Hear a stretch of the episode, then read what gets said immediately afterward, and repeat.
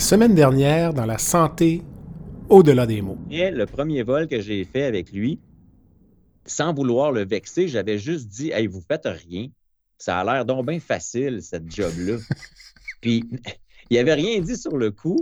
Parce qu'il faut comprendre qu'une fois que tu es en altitude là, sur l'autopilote, il ne se passait pas grand-chose. On est en route vers la Jamaïque, on a quatre heures de vol, les gars comptent des jokes, on mange dans le cockpit. À part un call radio de temps en temps, moi je me disais, mais voyons, ils font rien. on a le temps de compter des jokes. Puis mais quand je lui ai dit qu'il faisait rien et que ça avait l'air facile, ça l'avait un peu pincé, assez pour qu'à notre retour de voyage, en arrivant à l'aéroport de Québec, euh, Vincent, c'est lui qui, on était avec sa voiture, c'est lui qui, avait conduit parce qu'il y avait le stationnement fourni avec Air Canada à l'époque. On avait pris sa voiture. Puis il m'a débarqué devant l'école Pro Aviation, puis il m'a dit si c'est si facile que ça, fais-le.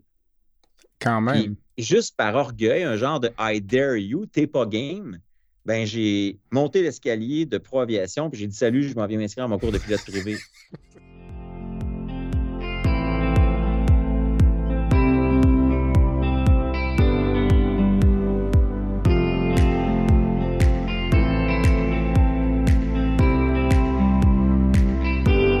Bienvenue à la santé au-delà des mots. Un rendez-vous avec des gens passionnés du réseau de la santé. Jean-Pierre Gagné, lui-même médecin, vous fera partager sa passion pour le domaine et vous fera découvrir une foule d'invités et d'acteurs clés du réseau. Voici votre animateur, le docteur Jean-Pierre Gagné. Bonne écoute.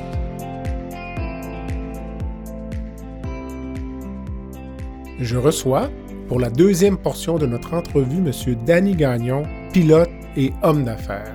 La semaine dernière, nous avons discuté du choix de carrière de Danny et de la façon d'accéder au métier de pilote de ligne. Cette semaine, nous discutons de la création et de la croissance de Chrono Aviation. Et nous abordons également en détail le rôle joué par Chrono durant la pandémie. La compagnie a en effet participé activement au transport d'équipements de protection individuelle. Un deuxième segment d'entrevue tout aussi captivant, une source d'inspiration pour les jeunes qui réfléchissent à leur avenir. Bonne écoute.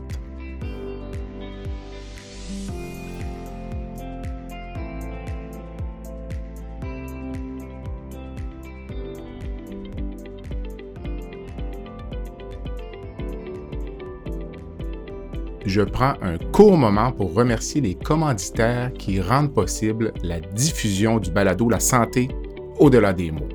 Groupe Conseil Beauchamp-Beaulieu des Sureau Toupin, associé à la financière Banque nationale Gestion de patrimoine, Rempart Neurophysiologie, le groupe TIGE, Eurofin Environex et Go Mouton.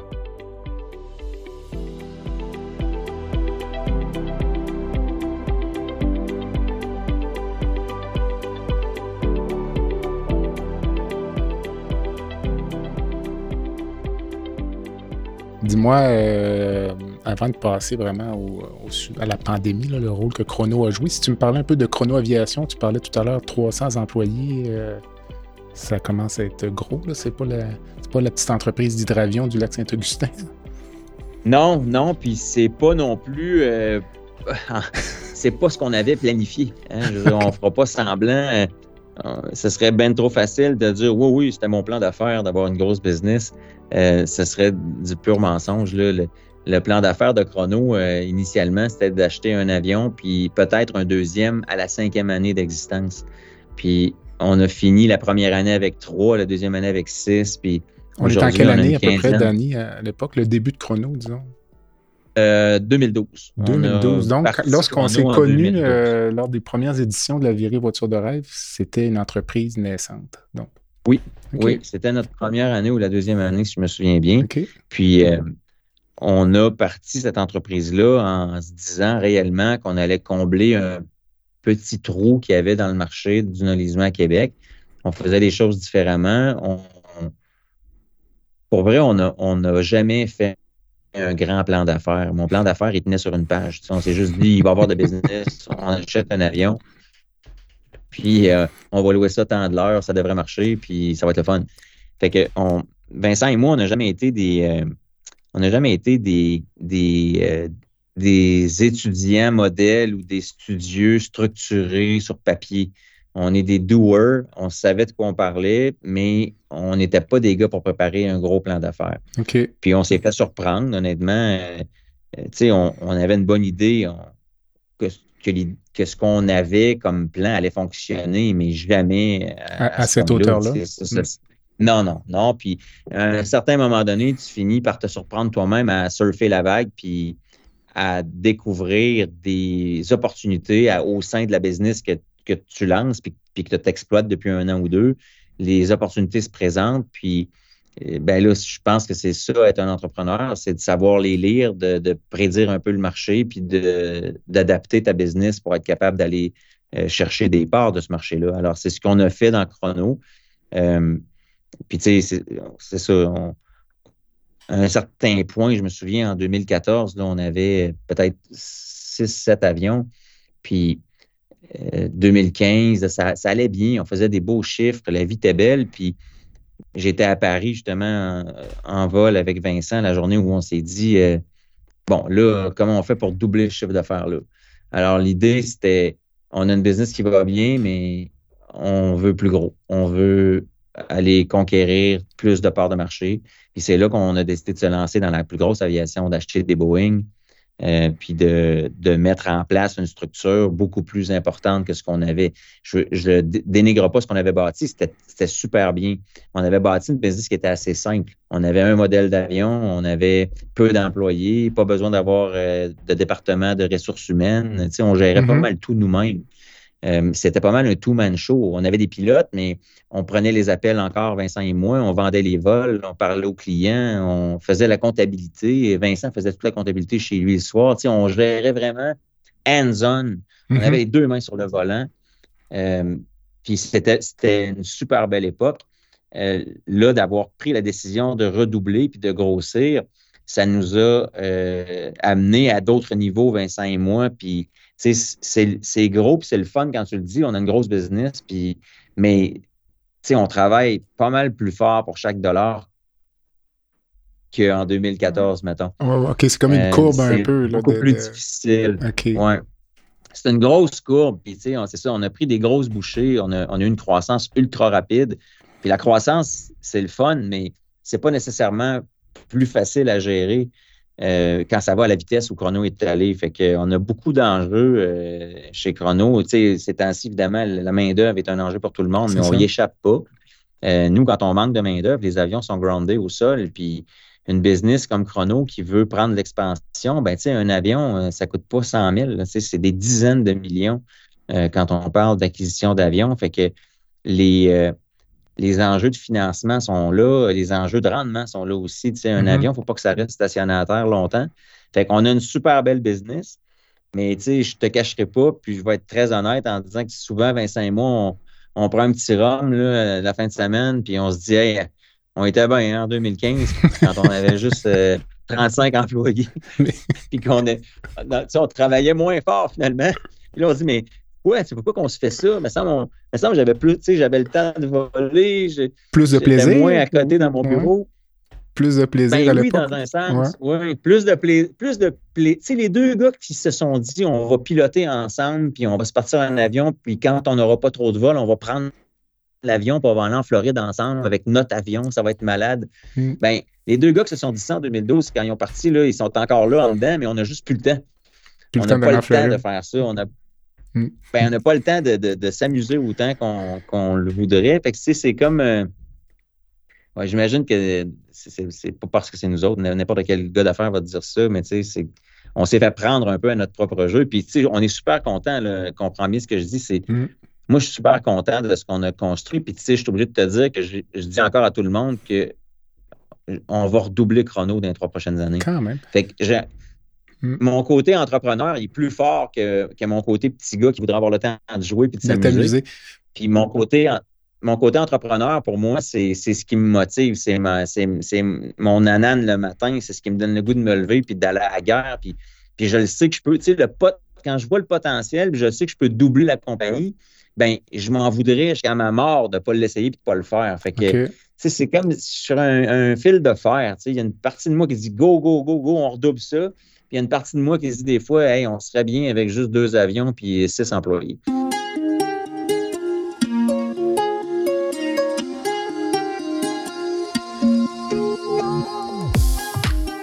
Unique Média, une agence de conception web et vidéo innovante, vous offre une gamme complète de services sous un même toit. Que ce soit pour créer un site web, lui donner une toute nouvelle vie avec une refonte, produire une vidéo corporative de premier plan ou concevoir un projet de motion design qui en met plein la vue, l'équipe d'Unique est là pour transformer votre vision en réalité. Pour découvrir l'ensemble de nos services et en apprendre davantage sur la façon dont nous pouvons concrétiser votre vision, visitez notre site web à uniquemedia.ca u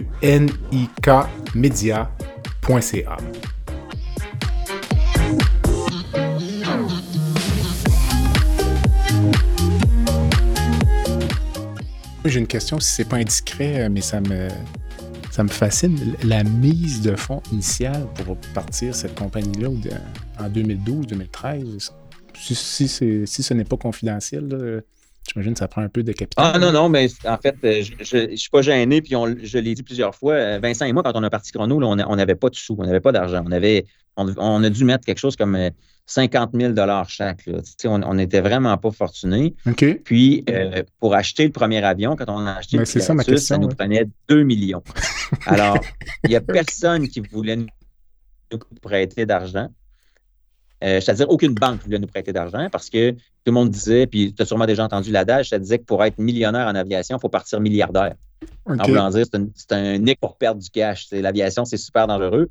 Alors, dans le fond, euh, il y avait, c'était impossible pour nous d'emprunter dans une banque. Puis en plus, je, le répète, mon plan d'affaires, c'était quasiment une napkin de restaurant. C'était un torchon. Fait que on a emprunté de l'argent, ce qu'on appelle du love money. On a emprunté de l'argent à des gens qu'on connaît. Puis moi, souviens-toi, je parlais de la compagnie d'hydravion à Saint-Augustin. Mm-hmm. Euh, j'avais beaucoup de quais qui étaient loués à des propriétaires privés qui avaient des hydravions à eux. Alors, c'était forcément des gens qui étaient minimalement un peu fortunés. Quand tu achètes un hydravion personnel à 300 000 tu as un peu d'argent. Mm-hmm.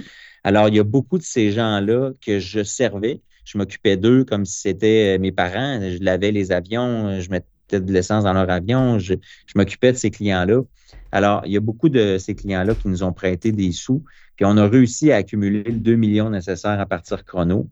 On a fait, euh, je te dirais peut-être quatre ou cinq mois avant d'avoir rapidement besoin d'un deuxième avion. Et le deuxième avion, au lieu de l'acheter nous-mêmes, on s'est, euh, on s'est adressé à un homme d'affaires de Québec qui est encore chez nous comme client. Mais c'est cet homme d'affaires-là qui a acheté l'avion pour nous en fait, il l'a acheté pour lui en disant mhm. ça va être mon avion, mais je vais le mettre sur votre compagnie. Moi, je vais m'en servir un peu, puis vous allez me donner tant d'argent quand vous allez le prendre. Et cet avion-là est encore dans ma compagnie aujourd'hui. Et euh, ce businessman-là de la Ville de Québec est encore un de nos anges parce qu'on a un avion qui ne nous appartient pas, qui est dans notre flotte.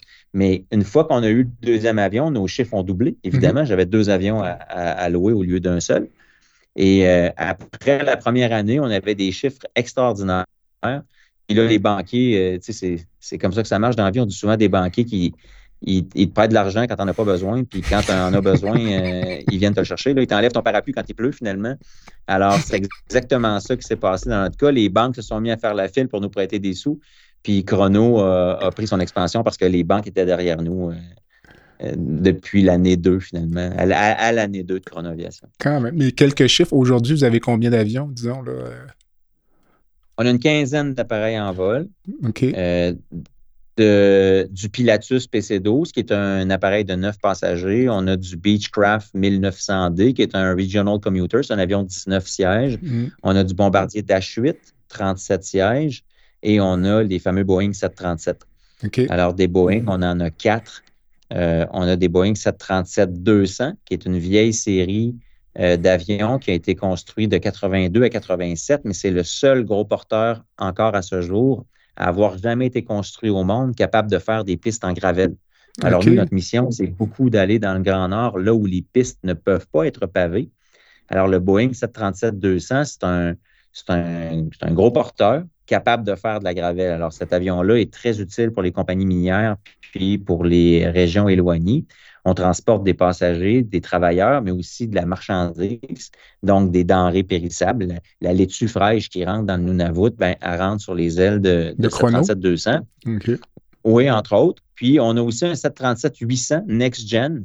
Ça, c'est un avion euh, beaucoup plus récent, euh, plus gros qu'un 737-200 aussi. Cet avion-là, c'est le premier au Canada, 737-800 NG, à avoir été transformé en avion 100% cargo. Alors, ça, c'est un avion cargo qu'on utilise pour faire toutes sortes de missions euh, partout en Amérique. On fait l'Amérique du Nord, mais aussi l'Amérique du Sud, l'Amérique centrale avec cet avion-là. On transporte, euh, écoute, on va beaucoup euh, au Nicaragua. On transporte beaucoup de pièces de voitures ces temps-ci. On transporte du textile. On transporte de la nourriture. On fait le nord du Québec aussi. On va à Iqaluit avec ça deux fois par semaine. Cet avion-là vole au bout. mais c'est 100% cargo. Quand même. Est-ce qu'on peut savoir le chiffre d'affaires de Chrono aujourd'hui? Est-ce que ça, c'est quelque chose qui, qui est secret? Non, c'est pas secret. Le, chrono, maintenant, c'est plus que chrono. Euh, c'est, on appelle ça le groupe chrono parce qu'il euh, y a plusieurs. Euh, on s'est intégré verticalement à plusieurs niveaux. On a une, entreprise qui s'appelle WAS Aerospace, qui est la mhm. compagnie de maintenance aéronautique. Donc, on, on, offre des services de maintenance. Évidemment, on sert chrono, mais on sert aussi des clients externes. on a une compagnie qui s'appelle Lux, L-U-X, euh, Lux Ground Services, c'est une compagnie qui offre des services à l'aviation générale d'affaires. Donc, on vend de l'essence, on s'occupe des services au sol, des givrages des avions. Euh, on fait les repas qui vont dans les avions. Alors, le, combiné du groupe euh, Chrono pour, disons, la prochaine année, on vise autour d'une centaine de millions de chiffres d'affaires. Quand même, c'est remarquable.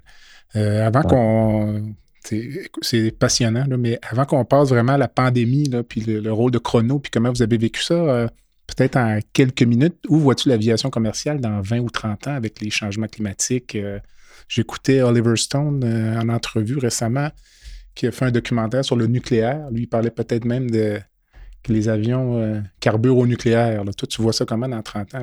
Tu vas être ben, retraité? Je suis pas, euh, je suis pas ingénieur, mais euh, ce qui est certain, c'est qu'actuellement, parce que WAS Aerospace est impliqué dans un projet euh, majeur avec le gouvernement du Canada, Pratt Whitney, puis plusieurs partenaires, où il y a de l'électrification qui s'en vient dans les avions. Fait que ça, c'est un incontournable, un peu comme on le voit avec les voitures.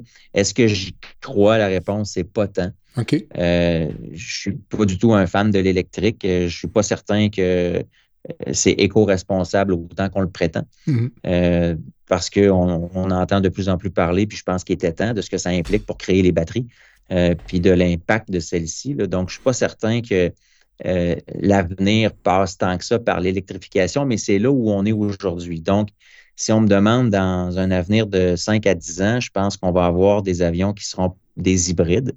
On va avoir donc une partie d'électrification pour réduire les émissions en croisière, entre autres. Je ne pense pas qu'un avion pourrait décoller sur de l'électrique, mais, je parle de gros porteurs, évidemment. Je ne parle mm-hmm. pas des, petits appareils ou peut-être qu'on verra de l'électrique euh, à 100% même rendu là pour un deux places, un quatre places, mais si on parle d'un Boeing qui, t'amène au Mexique, euh, peut-être donc de l'hybride, mais ultimement, euh, j'ai peut-être plus confiance à un avenir moins polluant avec, des nouvelles sources de carburant, peut-être de l'hydrogène. Euh, j'aurais plus tendance à penser que, on, risque de voir de notre vivant, je parle de, toi et moi, mettons, à l'âge qu'on a, on risque de voir ça de notre vivant plus que du nucléaire. Je ne dis pas que le nucléaire est impensable parce que s'ils le font pour des, sous-marins puis des porte-avions, ils sont capables de le faire pour, d'autres, d'autres euh, utilisations. Mais est-ce qu'on va voir ça de nos yeux euh, d'ici 30 ans? Je ne suis pas certain. Mais je m'attends à ce qu'on voit assurément. Il y, a déjà une prise de conscience incroyable d'à peu près toutes les compagnies à l'effet que euh, il y a une compensation qui doit être faite pour les gaz à effet de serre puis euh, l'effet écologique de ces avions-là. Est-ce que ça va ralentir l'aviation? Au contraire, l'aviation est en explosion. Euh, il y a de plus en plus de monde qui voyage, de plus en plus souvent, de plus en plus loin.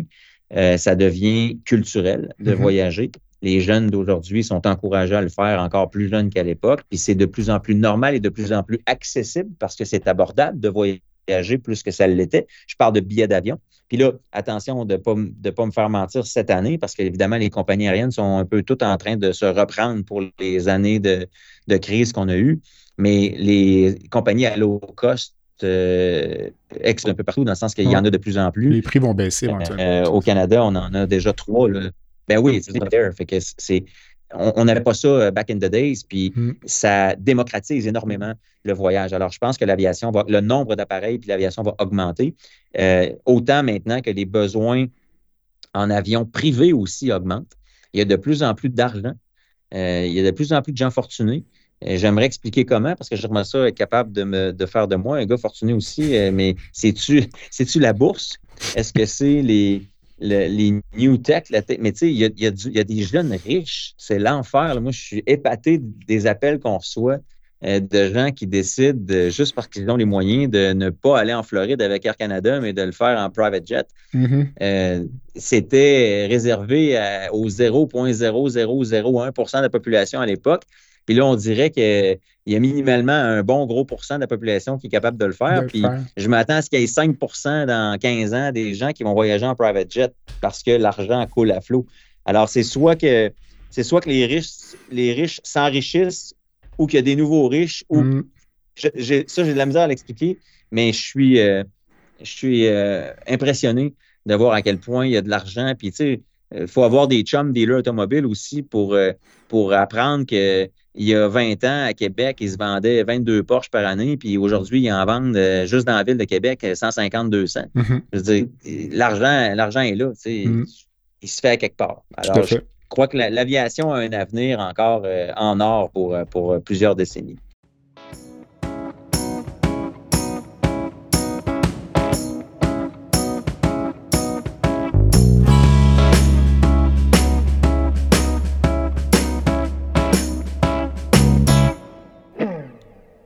Rempart Neurophysiologie est une entreprise spécialisée dans l'octroi de services neurologiques tels que le monitorage neurophysiologique péropératoire. Plusieurs chirurgies comportent des risques de complications neurologiques graves, mais avec Rempart, ces complications sont réduites à moins de 1% Rempart est votre ange gardien en salle d'opération.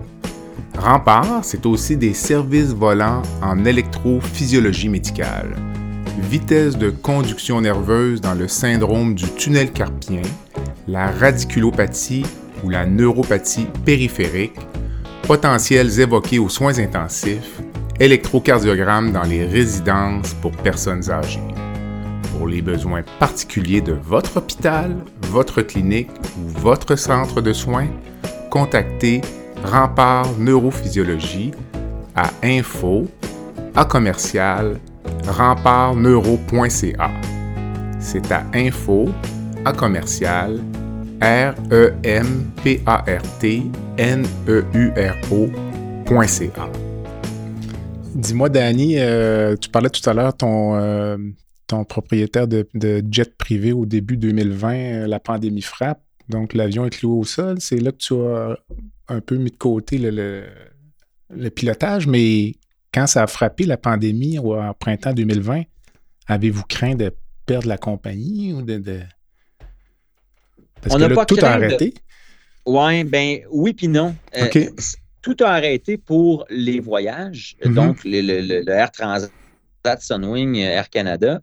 Mais ça nous a vraiment sauvé qu'on soit dans le fly-in, fly-out d'ouvriers parce que il, y a, eu quelques semaines, peut-être deux mois maximum, où même la construction a été fermée, puis les villages dans le nord ont été fermés. Mais rapidement, ils ont dû réouvrir parce que les mines devaient continuer de produire. il y aurait eu euh, une pénurie euh, impossible à combler si les mines étaient restées fermées puis que les chantiers de construction avaient été fermés euh, sur une longue période.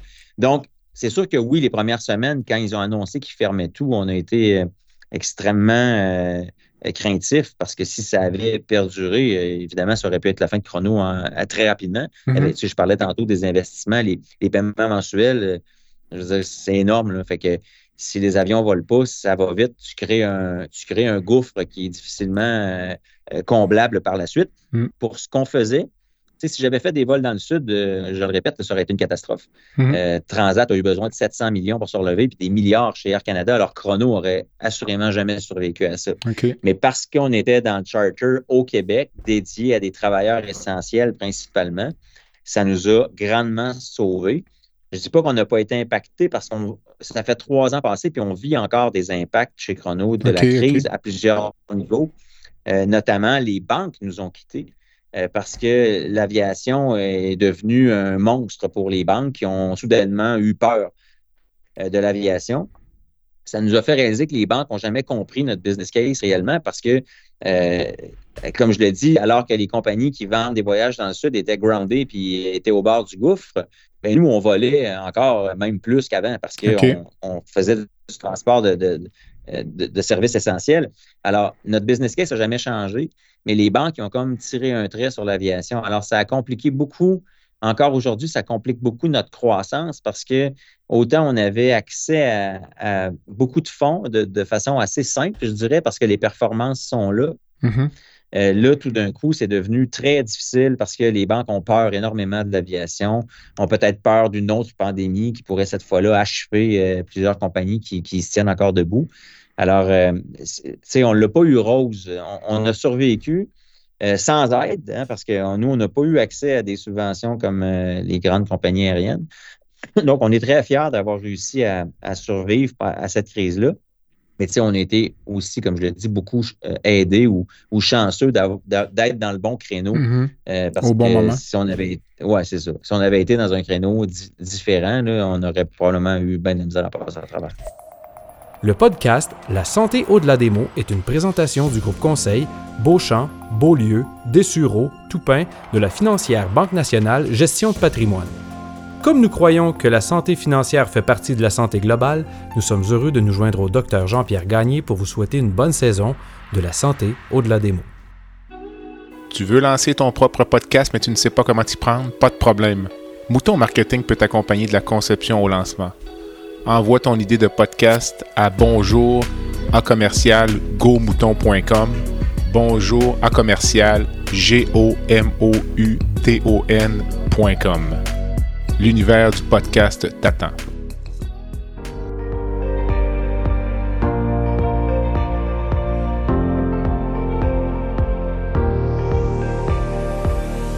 Vous avez des commentaires ou un sujet à nous proposer ou même faire partie de nos invités, visitez le site web de notre balado à www.baladosanté.ca ou sur notre page Facebook de la santé ou de la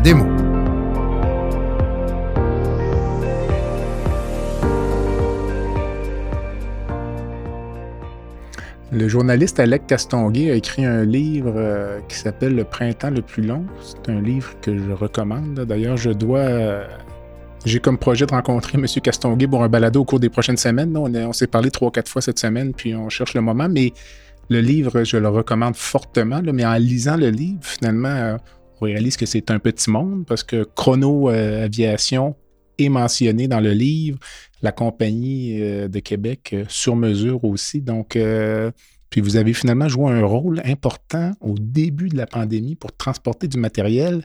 Donc, je trouvais ça quand même fascinant que ce soit Chrono qui fasse ça plutôt qu'une autre compagnie. Ça s'est passé comment? C'est qui t'a contacté? Puis, si tu me racontais un peu, on est donc, d'après moi, au mois d'avril, peut-être 2020 ou quelque chose comme ça? Oui, fin mars. Fin mars, fin mars 2020. Euh, dans le fond, notre téléphone sonne, puis à ce moment-là, c'est des euh, gens impliqués dans la politique euh, du gouvernement du Québec, au mhm. ministère, qui nous appellent pour nous dire écoutez, on a des avions qui reviennent à vide. Puis ça, ça a fait les manchettes. Hein. Donc, ils avaient mandaté à plusieurs reprises Air Canada, pour ne pas les nommer, là, qui devait ramener des, des produits sanitaires. Puis, c'était tellement un zoo puis là, on parle beaucoup de, Shanghai, c'est que, dans le fond, les aéroports étaient débordés. C'est comme la planète Terre au complet voulait aller chercher les produits au même endroit. on euh, parle de blouses et de masques essentiellement. Oui, des gants, des blouses, des, masques, essentiellement. Ce qu'on appelle les EPI. Euh, euh, c'est ça, exact. Mm. Alors, c'est toute la planète Terre qui voulait aller en Chine pour aller se ravitailler en équipement un des aéroports extrêmement euh, populaires en Chine où euh, vous avez six heures. Une fois que tu as atterri, six heures plus tard, il faut que tu sois reparti. Puis, je ne veux, pas être, veux pas être méchant, mais euh, les Chinois sont quand même connus pour vouloir te vendre à tout prix, puis ils te disaient pas mal n'importe quoi pour te vendre à tout prix. Alors, ce qui se passait, c'est que L'avion n'avait pas le droit de rester au sol plus que six heures de temps. OK. Mais il y avait huit heures d'attente pour les camions remorques pour rentrer sur le, site de l'aéroport. Donc, il y avait un il y avait, petit décalage. J'ai des vidéos de ça, Jean-Pierre. Il, y a des, il y a des fils. C'est comme si tu remplissais l'autoroute euh, de la capitale à Québec là, de, de Bois-Châtel jusqu'à Henri IV. Des fils de camions remorques pour rentrer sur le site de l'aéroport. Puis deux, trois camions de large. là. Un, un parking de camions plein de stock mais les gars n'étaient pas capables de venir charger les avions. OK. Alors, quand l'avion se faisait kicker out de l'aéroport, ben, il était vide. Mhm. Alors, là, il y avait un problème. Ben, un, évidemment, tu dépenses de l'argent parce que quand l'avion vient vide, c'est pas le problème de, de l'avion ou de l'avionneur ou du transporteur là, que tu n'as pas eu ton stock, mais lui, il faut qu'il reparte. Mhm. Alors, il y avait un problème financier relié à ça, mais il y avait surtout le problème que l'avion, s'il revient vide, on n'a pas de blouse dans nos hôpitaux, puis on n'a pas de gants, puis on n'a pas de masque. Dans le fond, ce qui se passait, c'est que euh, les camions n'avaient pas le temps de venir charger les avions sur le tarmac et les avions étaient donc éjectés du pays. Il fallait Mhm. redécoller à vide. Alors, il y avait deux problèmes reliés à ça. Il y avait le problème financier du fait que tu payes un avion qui ramène rien, c'est Mhm. terrible. Puis Mhm. deux, ben, si l'avion ramène rien, il n'y a pas de jaquette, il n'y a pas de blouse dans les hôpitaux.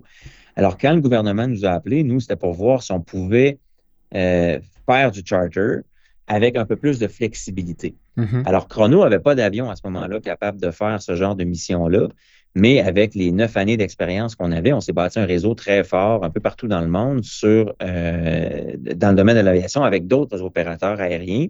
Puis ce qu'on a commencé à faire, donc, c'est agir comme des brokers pour être, disons, l'organisateur, l'entremetteur entre un airline puis un donneur d'ouvrage et de garder ça dans un mode opérationnel efficace et flexible. Parce qu'on savait que l'enjeu, c'était de pouvoir attendre les marchandises puis de repartir avec un avion plein.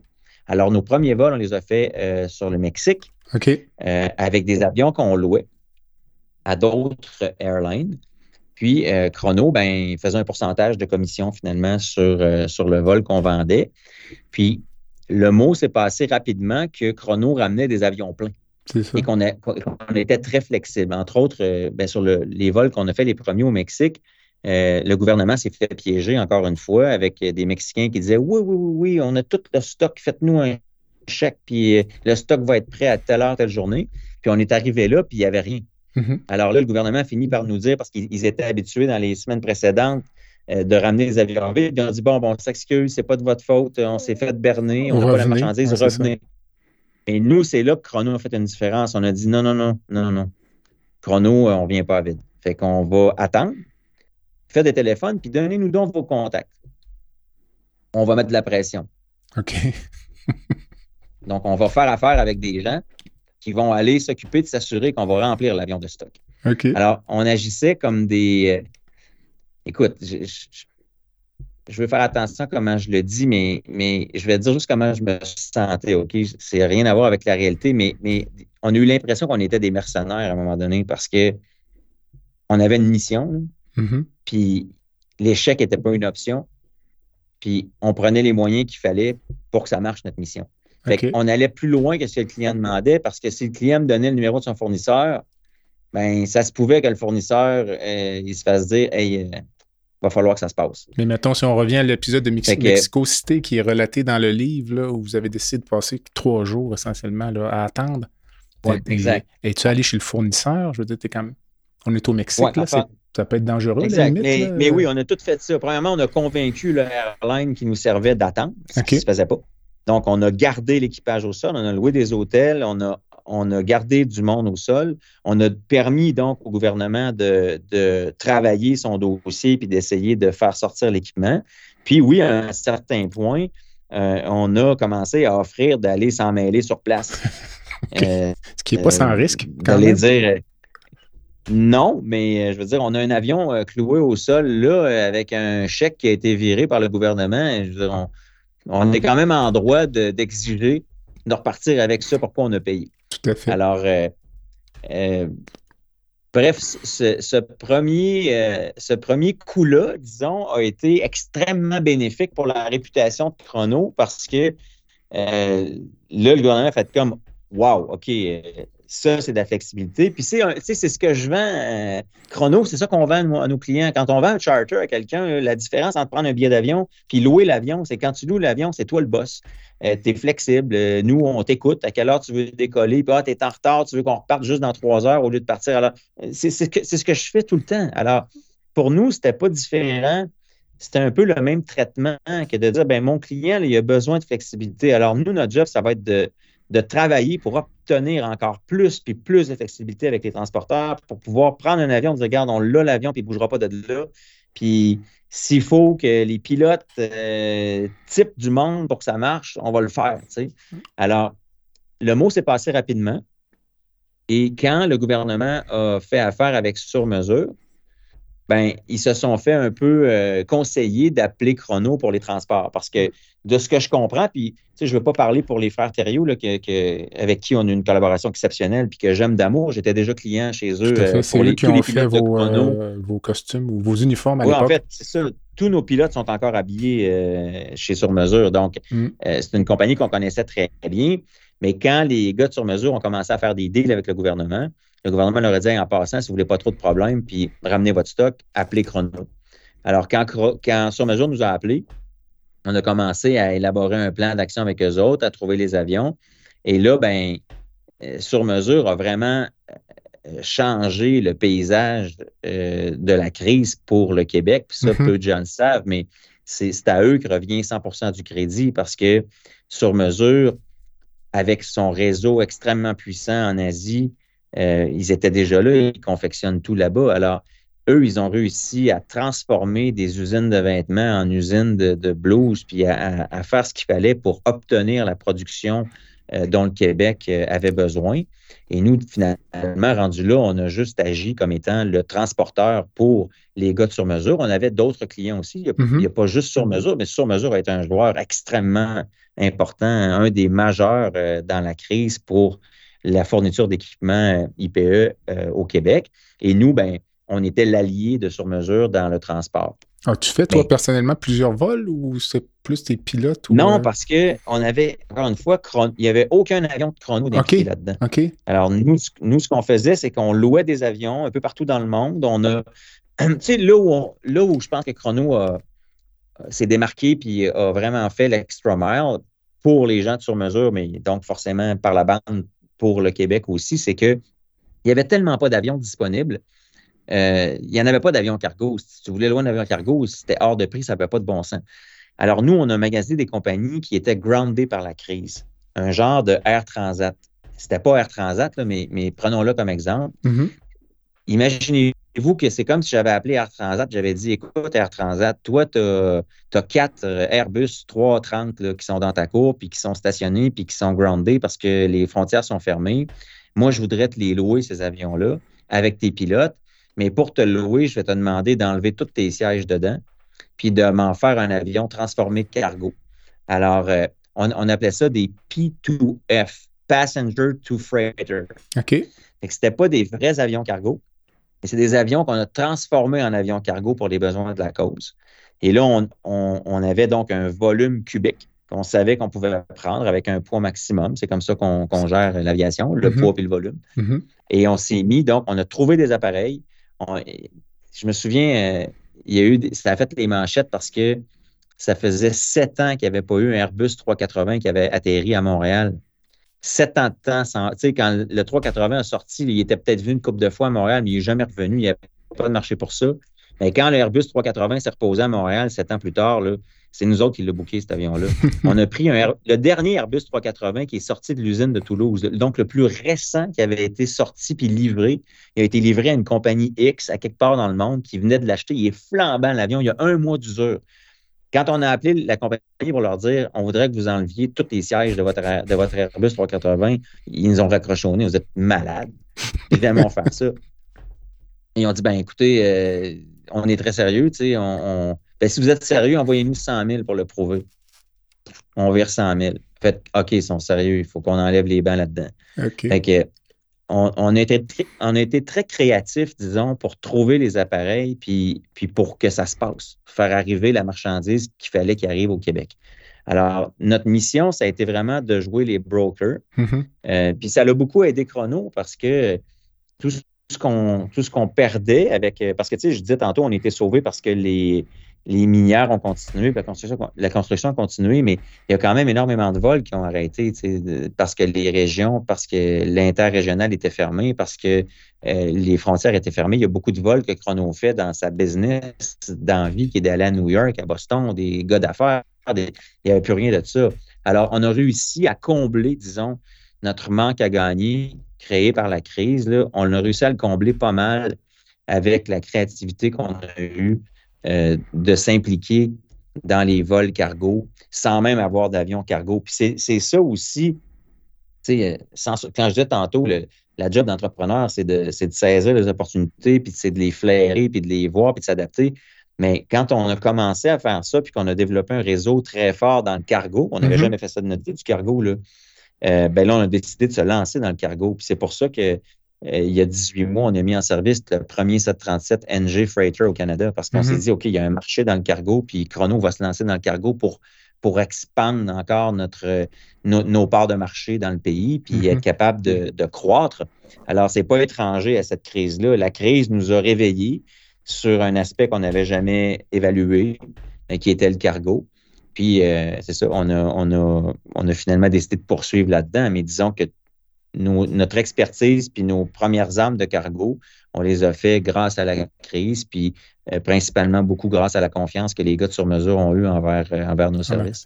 On ne se réjouit pas du malheur des autres. Là, évidemment, la pandémie, c'est une catastrophe là, dont on se serait passé, mais j'ai comme l'impression que cette crise-là, ça a été comme une tempête parfaite. Ça prenait une compagnie comme Chrono pour être capable de, comme on dit en bon québécois, de se revirer sur un, un 30 sous. là. Donc, euh, c'est peut-être ce qui faisait que vous pouviez faire ça, puis qu'une plus grosse compagnie ne pouvait pas le faire à cause des structures peut-être qui seraient en place dans des grandes entités. Un peu la même chose pour Sur Mesure aussi. Je pense qu'un de tes euh, amis là, chez euh, Sur Mesure, je pense que c'est presque une vision qu'il y a eu la nuit là, de dire euh, Ouais. c'est de dire c'est vrai, on a des fournisseurs en Chine. On est capable Exact. de faire ça rapidement. là.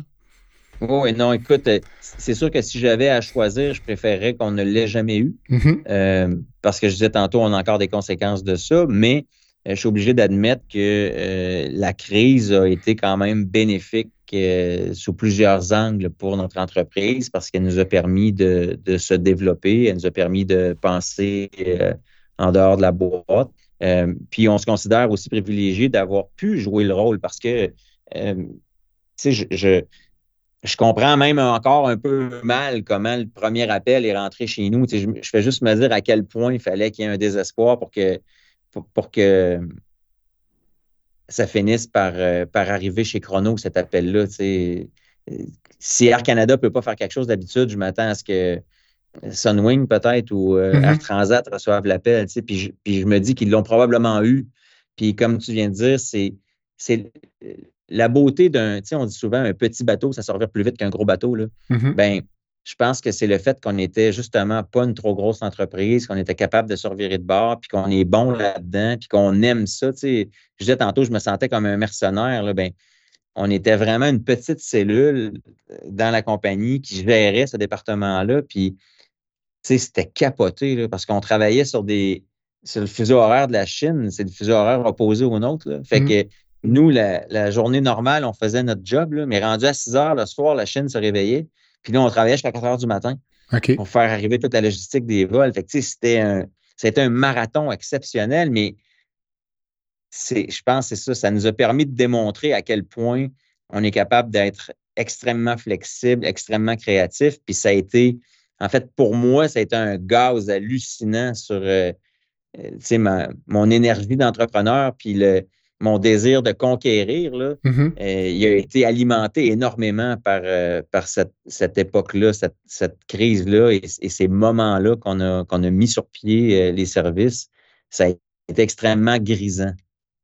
C'est, toute une- Ça a duré combien de temps, disons, le- le- la frénésie dont tu parles, là, tout le printemps, disons, jusqu'à l'été? Ou... Ah non, bien plus que ça. Ça a duré pour nous là, presque deux ans, tu sais, parce que on, il n'y a, pas eu tout le temps le même niveau d'urgence, mais je veux dire, le, la business de cargo Lié à la pandémie. A, duré deux ans dans le tapis. Elle, a, tombé réellement là, depuis, euh, je te dirais, depuis le début de cette année. Donc, le début de l'année 2023, il y a eu un gros ralentissement dans, le cargo. Mais euh, il y a eu un boom parce que tout le monde, c'est. Je pense que il y a beaucoup de, de, villes, de, provinces puis de pays qui ont, réalisé qu'ils n'étaient peut-être pas assez stockés puis qui ont décidé de prévoir la prochaine, peut-être. Mais mhm. euh, il y a énormément de vols qui ont continué de se faire parce que euh, la pénurie n'était pas comblée. Et là, honnêtement, c'est très tranquille dans le cargo. on est passé de tout à pas grand-chose. Dis-moi, euh, on approche la fin, mais j'aimerais que tu me parles un peu parce qu'on fait allusion dans le livre, euh, même tu dis ça se promenait avec des valises bourrées d'argent pour faire reculer les camions. Puis, ça fonctionnait à coup de pot de vin. Combien ça pouvait coûter là, quand on parle d'un pot de vin? 5 000, 10 000, 20 000 pour faire arriver le bon camion? En fait, disons que, comme je disais tantôt, l'enjeu, c'était que tu respectes le, temps au sol le 6 heures. Alors, pour que ça fonctionne, surtout que un avion cargo qui est conçu pour faire du cargo, il peut être chargé par des gros tracteurs. Vous avez déjà vu ça, là, il charge sur des gros containers avec des appareils qui lèvent. Mm-hmm. on appelle ça des ball mats. Le, plancher de l'avion est fait comme en bille roulante. Là, ça charge rapidement. Mm. Mais nous, on arrivait là avec des avions qui sont des avions de passagers, qu'on avait enlevé les bancs. Donc, il fallait charger boîte par boîte. Fait qu'on chargeait les avions à la main. OK. Un Airbus 330 ou un 340 ou un 380, je ne sais pas si vous avez une idée de la grosseur que ça a, mais, c'est un monument. Alors, charger ça à la boîte, c'est. C'est long. C'est infernal. Alors, la seule façon qu'on avait que ça fonctionne, oui, ça prenait du cash. Puis, ce n'était pas des pots de vin donnés à des dirigeants, c'était des types donnés au sol. Si on avait sept avions en même temps en train de se faire charger, ben, ça se peut que pendant une petite heure, il y en avait juste trois qui se faisaient charger parce que les trois autres qui étaient supposés charger, les trois autres équipes qui étaient supposées charger trois autres avions sont venus donner un coup de main puis ils euh, sont venus en renfort finalement pour charger notre avion. Alors ça, c'est la portion un peu mercenaire où on se dit, regarde, on n'a pas le choix, il faut que ça marche. Comment qu'on fait? On peut-tu typer des gars qui vont arrêter de charger une autre compagnie? Tu sais, moi, si, l'avion qui s'en va à Paris revient vide, là, ça me dérange-tu? Hmm, non, ça ne me fera pas tant de peine que ça. Moi, je livre ma mission. Alors, c'est comme ça que ça s'est joué, les, moments les plus toughs, là, où, il a fallu, disons, euh, euh, mettre une pression. C'était ça. On, avait des pilotes qui avaient de l'argent sur eux assez pour être capables de faire en sorte que l'avion repartait avec sa marchandise. Quand même, c'est toute une époque. Écoute, euh, c'est un récit fascinant, donc puis vous êtes vraiment bien tiré de ça. Écoute, Danny, on achève cette super entrevue. Euh, j'aime ça atterrir ça parfois avec une petite section baguette magique. Donc, euh, je te t'envoie ta baguette virtuelle, puis euh, on est au Québec, donc je te laisserai changer une chose dans le système de santé québécois aujourd'hui. Par magie, ce serait quoi? L'accessibilité. OK. C'est pas la première fois que ça sent. non, mais en fait, je, je serais pour, ça fait longtemps. je pense qu'on est en train d'y arriver euh, par la force des choses, mais j'ai toujours été euh, en faveur d'un système à deux vitesses, d'un mm-hmm. modérateur, euh, parce que de toute façon, les gens qui ont les moyens de se faire traiter décident de le faire. on le voit de plus en plus avec l'arrivée de, la multitude de cliniques privées un peu partout dans la ville je suis un client moi-même de clinique privée, puis j'ai aucun problème à continuer de l'être si ça laisse de la place à des gens qui ont besoin du système public. Euh, je pense que c'est un win-win pour, euh, pour, notre, pour notre système de santé. Puis, dans les cas majeurs, si le système est dédié à, faire sa job, je pense qu'on a un système performant comme nulle part ailleurs. Euh, je veux dire, le niveau de service que le Québec offre est phénoménal dans, la qualité, je parle, de l'acte, qui, qui, le talent qu'on a au Québec est phénoménal. Euh, on a juste la difficulté à le gérer. Mm-hmm. Et malheureusement, comme tout ce que notre gouvernement gère, c'est mal géré. Mm. Euh, je pense que s'il y avait une gestion plus saine de l'accès, euh, il y aurait moyen de mettre nos talents à contribution peut-être un peu mieux. Je ne dis pas que les talents ont besoin d'être meilleurs. je, répète, je pense qu'on a le top niveau euh, au Québec en frais de talent, mais on a un problème de gestion du système. on, parlait des, des blues tantôt. il y a tellement d'argent qui se gaspille, puis il y a tellement de, de gens qui gèrent, qui, à mon sens, je ne le dis pas méchamment, je vise personne, mais je trouve ça dommage que les gens qui sont à la tête souvent d'énormes départements, tu sais, le système de la santé, c'est comme gérer une méga entreprise. C'est pas une petite entreprise. Mais je trouve qu'on met des gens dans des positions qui n'ont euh, même pas l'expertise d'avoir géré un coup de tard. Puis que la fonction publique t'a amené finalement à, gérer une entreprise qui est gigantesque sans nécessairement avoir le thinking entrepreneur pour aller chercher de la performance, puis du rendement, puis un service à la clientèle exceptionnel. On dirait qu'il n'y a personne assis sur le bout de sa chaise. Il n'y a personne qui a le couteau entre les dents pour que ça marche. Parce que que ça marche ou que ça ne marche pas, ils ont leur job et leur pension à la fin. Ça me dérange, la façon mhm. dont le système fonctionne. À suivre.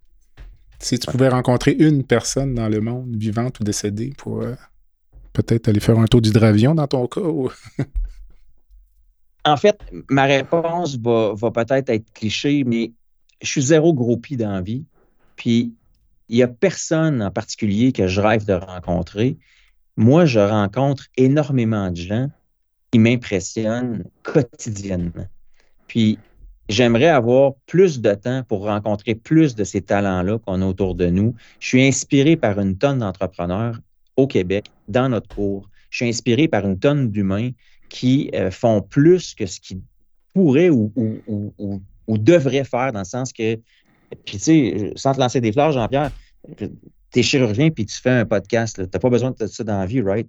Alors, je suis inspiré beaucoup par ces gens-là qui, qui font le double effort, qui sont impliqués. Puis, alors, je n'ai pas, de, pas de vedette dans ma tête où je me dis, wow, lui, euh, tu sais, je n'ai même pas envie de répondre que j'aurais aimé rencontrer un Steve Jobs.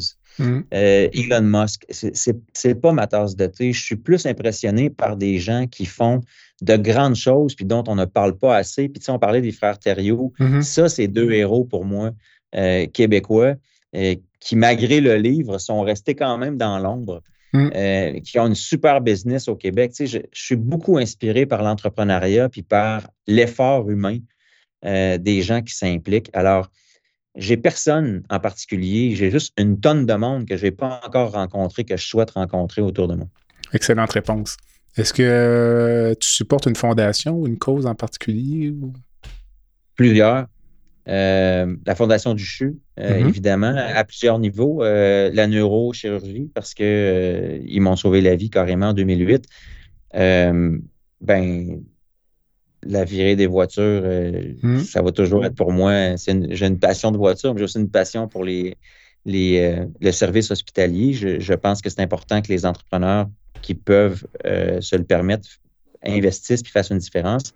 On a supporté récemment euh, le centre mère-enfant. Mm-hmm. Euh, Chrono a fait une grande campagne pour euh, participer à l'achat d'un incubateur de transport. Ce n'était même pas pour l'aviation, c'était pour les, les enfants en bas âge, les bébés qui doivent être transportés souvent dans les, dans les grands centres comme Québec, mais qui viennent des régions éloignées. On en avait juste un.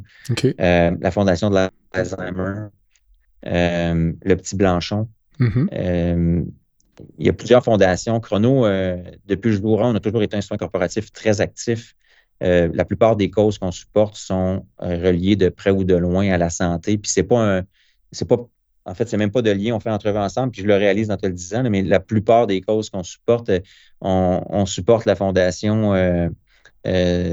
Pédalon avec Louis pour l'obésité, entre autres. Puis c'est un, un, gars de Québec qui a parti ça, puis qui, qui donne finalement, encore une fois, euh, aux hôpitaux de Québec, la Fondation Véro et Louis à Montréal. Pour l'autisme. Euh, qui vient en aide. Exact. Alors, je réalise finalement, tu sais, je ne m'étais jamais assis avant, avant que tu me poses la question à me demander, ouais, on a-tu un, on a une directive d'entreprise, mettons, sur qui on veut encourager? J'ai jamais eu besoin de faire ça. On est souvent sollicité la Fondation Cerveau à Québec, entre autres. On est souvent sollicité, la, la Fondation de l'Hôtel Dieu de Lévis. Mm. Euh, alors, j'y pense, puis je me rends compte qu'OK, finalement, je n'ai jamais donné de directive claire, mais on est, euh, on est énormément dans les santé. de santé pour, euh, pour nos supports. dans les sports, on essaie d'être là avec des jeunes sportifs de la région aussi. quand les occasions se présentent. Mais ouais, force est d'admettre que la santé est, assurément un de nos, un de nos bons chevals de bataille aussi chez Chrono. Euh, une dernière pensée avant de quitter puis de retourner à tes tâches? Ma seule pensée, c'est euh, faisons plus de place en entrepreneuriat. Mm-hmm. Puis, tu sais, je, trouve ça, je, trouve ça magique euh, d'avoir eu le temps et la chance de partager avec toi ces moments-là. Ce que j'espère le plus faire au monde, c'est inspirer euh, des jeunes à, se lancer et se mouiller, que ce soit dans l'entrepreneuriat ou dans des missions qui des fois ont l'air impossibles. Euh, les jeunes qui se disent que piloter, ça coûte 60 000, que ça n'a pas de bon sens. Vas-y, mon grand, parce que tu vas gagner 450 000 le restant de tes jours après. Mm-hmm. Alors, si euh, je peux juste avoir servi à inspirer quelques personnes, la job est faite. C'est bien. Merci, Danny. Merci, Jean-Pierre. À la prochaine. Un plaisir. À bientôt. Voilà ce qui complète le balado de cette semaine. Merci d'avoir été à l'écoute et le docteur Jean-Pierre Gagné vous donne rendez-vous la semaine prochaine pour un autre épisode La santé au-delà des mots.